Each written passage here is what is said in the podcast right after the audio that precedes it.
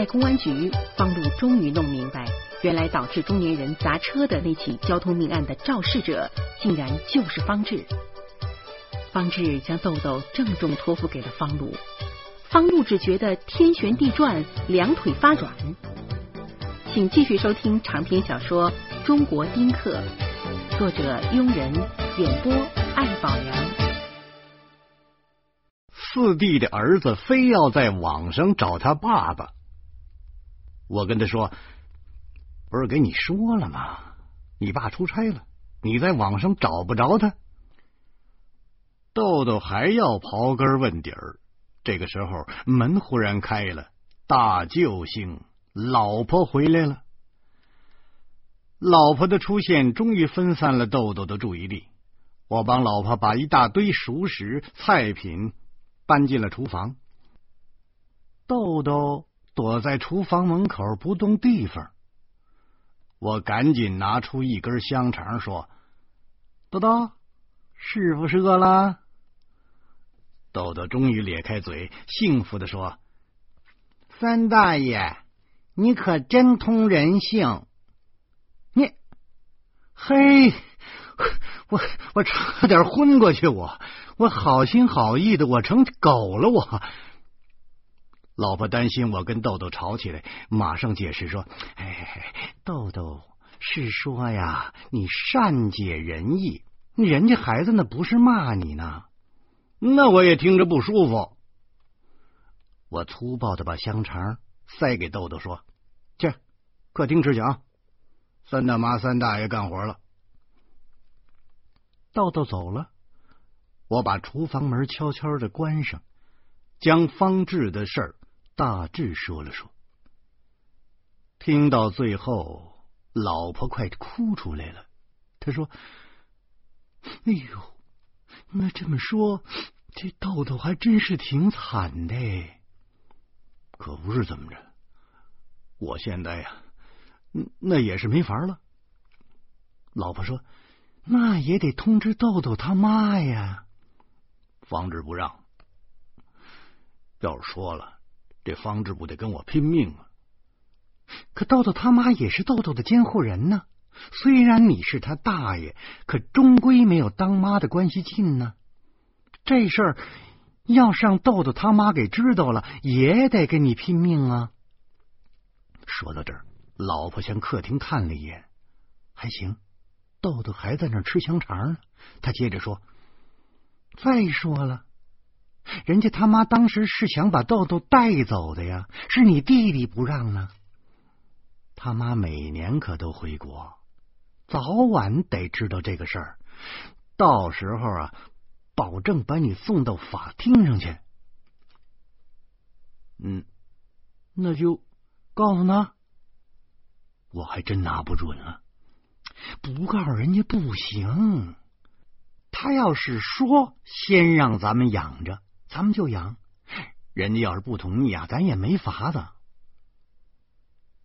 我说，你是不是也想把豆豆赶紧弄走啊？我歪着嘴问他：“你呢？”嗯。说到这儿，我发现我老婆的嘴比我更歪。我知道，在我们俩的内心深处，谁都不想把这个孩子留下。要是豆豆他妈能把这个孩子带走，当然最好了，在哪个方面那都说得过去。于是我悄悄的溜进了书房，用电话分机给豆豆他姥姥打了电话，还真把豆豆他妈的手机号给要着了。那是意大利的手机，我犹豫了一会儿，还是拨通了。哎呦，现代科技啊，有时候那是令人恐怖的。有些耳熟能详的字眼，逐渐就要被淘汰了。比如说“生离死别”这个词儿，死别还是必要的，但生离。就很难说了。现代人的手指头在电话上敲击几下，那地球的另一端的人便有了感应。估计用不了几年，可视电话就将普及。到那个时候，天涯海角也不过是几个数字的差别。与之相伴的，必然是人类情感的变化，浪漫也将成为过去式了。还好，前任弟妹居然记得我们家的电话号码。他一上来就怯生生的问：“嗯，喂，是三哥还是三嫂啊？”我是方路，我可不想再当他三哥了，我只得报上了名字。我说：“怎么样啊？在意大利还好啊？”弟妹说：“啊，我在比利牛斯晒太阳呢。”比利牛斯，哎呦！我马上想起来了，那是西班牙和法国之间的一道山脉啊。据说查理曼大帝和拿破仑都曾经穿越这条山脉去进攻西班牙，结果全是惨败。而中世纪最著名的武士罗兰，就是在这个地方被西班牙人干掉的。奇怪呀，这弟妹不是在意大利吗？他怎么又跑西班牙去了？我沉吟了两秒钟，弟妹明白了。他在电话那头笑着说：“哈，是这样，我呀在威尼斯得风湿病了，医生呢让我多去山地晒一晒太阳，爬一爬山，呼吸呼吸新鲜空气，这样子啊对我的病是有好处的呀。我琢磨着。”去非洲的花销太大了，所以我们就来西班牙。我我倒是想起来了，弟妹的确是得了风湿病了。当然，我打这个岳阳电话，并不是跟他讨论风湿病的问题。于是长话短说，三五句就把方志的情况说明白了。说到最后。我这弟妹竟然在地球的那一头哭起来了。她哽咽着说：“豆豆呢？豆豆怎么办？豆豆在我这儿呢，挺好。但是啊，我跟你三嫂啊，呃，不是那个我媳妇儿啊，我们觉得这事儿应该通知你，是不是？你也是豆豆的监护人呢。”当然应该通知我，我是他妈呀。那什么，要不我马上回北京，我今儿就走。唉，巴塞罗那啊，不，巴塞罗那一周只有两班去北京的飞机，马德里的航班多。我去马德里坐飞机，我明天早上就能从马德里出发，后天就能到北京了。要不你告诉豆豆，等着妈，妈就回来。我这弟妹啊，已经是语无伦次了。我说：“哎，要要要不我上机场接你去？”其实我根本就不想去。我弟弟就是他给甩的，我想起这事儿就恶心。不，我认识你们家，直接去好好吗？放下电话，我在书房里坐了好久。看样子弟妹对豆豆是非常的关心了，好像。对方志跟我们这个家庭也不是无动于衷，而且他也不像方志说的那么坏。当然了，跟这个意大利的老色鬼跑了的人，他也好不到哪儿去。严明和老婆的关系非同一般，他们俩啊，幼儿园的时候就在一块儿，小学、初中、高中都是一学校的。严明只不过比老婆大一岁，老婆号称严明是自己唯一的闺中密友，还经常拿这个事儿来刺激我。严明认为我没有真正的朋友，无论是徐大光、周胖子，或者是张东等等，表面上看起来都跟我不错，但说不上知心，都是酒肉之交。老婆进而引申到男人之间的关系都是赤裸裸的利益关系，友谊只存在于女性之间。我呀，根本不愿意搭理他。要知道，生活、婚姻、爱情、友谊，那都是建立在利益基础上的。没有利益基础，所有的关系那都是瞎扯。这一点。女人是永远不会明白的，因为他们是不用养家的。当然也有例外，比如说我和石谦的关系吧，我们俩完全是建立在我老婆和他老婆之上的一种关系。如果没有两位老婆，我和石谦也不会成为朋友。如果我们俩的老婆都死了，我和诗谦是谁都不会想起谁来的。五点钟，施谦严明捧着一瓶红酒，笑意盈盈的出现在门口了。我挑了挑眉毛说：“哟呵，这真是快去美国了！这礼物都是西方式的。”里边请，里边有地方。我嘴里虽然这么说，可我心里早就不满了。哼，带什么红酒啊？还不如弄几个凉菜来呢。老婆知道我还有潜台词呢，她用脚尖在我的脚面上碾了一下，我我没敢声张，因为我的潜台词是。一毛钱买两个白薯。平原游击队里两个汉奸进门前，地下党报信儿的时候，就这么说的。进门了，人种学教授笑着说：“方乐啊，脸色不错嘛，啊，这两天都干什么了？我还能干什么呀？”采阴补阳呗！老婆和严明同时给了我一巴掌，说什么呢你？我一把拉住老婆，献媚的说：“我 我说错了，咱俩是阴阳双修。”老婆又给了我一巴掌，讨厌，就没正经的你。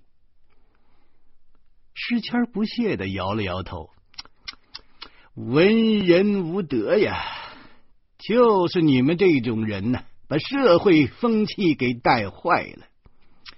哎呀呀呀呀！实际上啊啊，你们的道德水平还不如普通老百姓啊。我说，你就是一搞人种的，别的你不懂。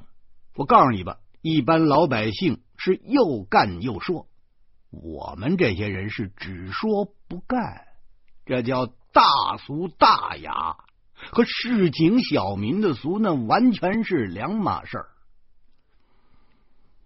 说着，我把他们两个人让进了客厅。由于担心豆豆捣乱，我们已经把他轰到客房去了。另外，我也不太愿意看见豆豆的身影。看见豆豆，我就会想起方志，终归是自己的兄弟，那滋味儿。就别提了，就跟嗓子眼里塞了个生鸡蛋似的。诗谦坐下来就嚷嚷：“哎呀，今天我要喝绿茶呀！”严明很奇怪，为什么呀？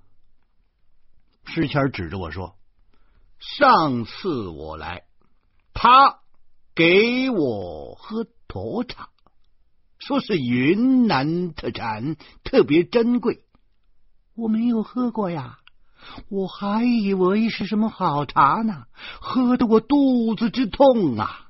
后来我到茶叶店一看，三块钱一坨，这小子拿便宜茶糊弄我呀！哈哈哈哈哈哈！我和老婆同时大笑起来。严明嗔怪的说：“谁让你嘴馋呢？我弓着手说：“行行行行，咱别喝茶了啊！我这儿啊有瓶剑南春，今儿个徐大光不在，咱俩把它给喝了。幸亏徐大光不在呀，这小子太闹腾了。特别是他那个孩子，走到哪里都带着。”唯恐大家不晓得他们家的孩子讨厌呢。诗谦说到孩子的时候，他的眼睛忽然围着严明的肚子转悠。严明看了他一眼，然后不动声色的走进厨房，帮我老婆准备饭菜去了。诗谦见严明走了，颇有深意的在我腿上敲了一下，说：“哎。”哎哎哎！今天你得帮我一个忙啊！怎么着？没钱了？不是不是，没钱我也不向你借。我告诉你啊，签证全办下来了，现在是说走就走。石谦说话的时候有点炫耀的意思，那两片嘴唇禁不住的往上翘。走吧，那就。哎，波哥听说了啊，拉登准备再次袭击美国。说正经的嘛，现在的问题是说服严明给我生一个孩子。哎，要不我去美国还有什么意义呀？我生不生郑教授还有什么意义呀？我现在就是要个孩子，我想要一个孩子啊。石谦殷切的看着我，似乎在等待着领导拍板。听到这儿，我几乎冷笑了。哼 是，我我我也不要孩子，你让我们俩说服严明去。石谦说：“你们两口子只要不要给我唱反调就成。”好不容易借这个机会，能和他好好的谈一谈。那干嘛上我们家来谈这事儿？干嘛不在你们家自己谈呢？哎呀，严明一直回避谈这件事嘛，我就是不明白。一提生孩子的事，他保证就要躲起来。哎呀哎呀，你就帮一帮我嘛！这诗谦几乎在哀求了。我说：“前几年你要不是那么坚决，没准你早就成爸爸了。早晓得尿炕，我就早碎筛子了嘛！一许足成千古恨。现代主义思潮，全他妈的是扯淡嘛！”诗谦随手拿起了一根烟，叼着烟头。却把过滤嘴给点燃了。老婆特地给豆豆准备了一些饭菜，直接送到客房去了。另外，我让老婆把笔记本也搬进去了，让豆豆打泡泡龙吧。孩子的天性呢，就是玩，他玩的越高兴，我不就越省心吗？鸿门宴摆在了客厅，而我却不知道。谁是刘邦？谁是项羽？菜陆陆续续的全都上来了，老婆和严明也归位了。我举起了酒杯，朗声说：“啊，首先，咱们祝贺施谦教授有幸到美国讲学，但愿美国人能听懂你的人种学。干杯！”一杯剑南春下了肚，诗谦有点兴奋了。他自豪的说：“美国人的人种学不行啊，人种学的圣地在欧洲。要是能去欧洲讲学，那就说明兄弟在这学科里已经是泰山北斗了。”哈哈哈哈！不过你们盼着吧，早晚有那一天呐。我决定把话题引到施谦的专业上去。如此一来，师大教授没准会把孩子的事就给忘了。于是我说：“教授，小可有一事，当面请教。”石谦高傲的点了点下巴。我接着说：“据说这人类的祖先都是从非洲出来的，可为什么？”欧洲人、亚洲人、非洲人，他长成了三个模样，看起来就像是三个星球上来的。这教授能不能从人种学的角度给小可讲一讲呢？嘿，这石谦果然上当了，他非常感兴趣的说：“哎呀，这个问题你可算问到点子上了。”哈哈，这是我研究的重点呐！为这个事情，兄弟还写过一篇论文呢。说说看，说的是我偷偷的给我老婆使了个眼色。我老婆是水晶玻璃人啊，自然明白我的意思。于是她双手托着下巴，装出了一副非常崇拜的表情。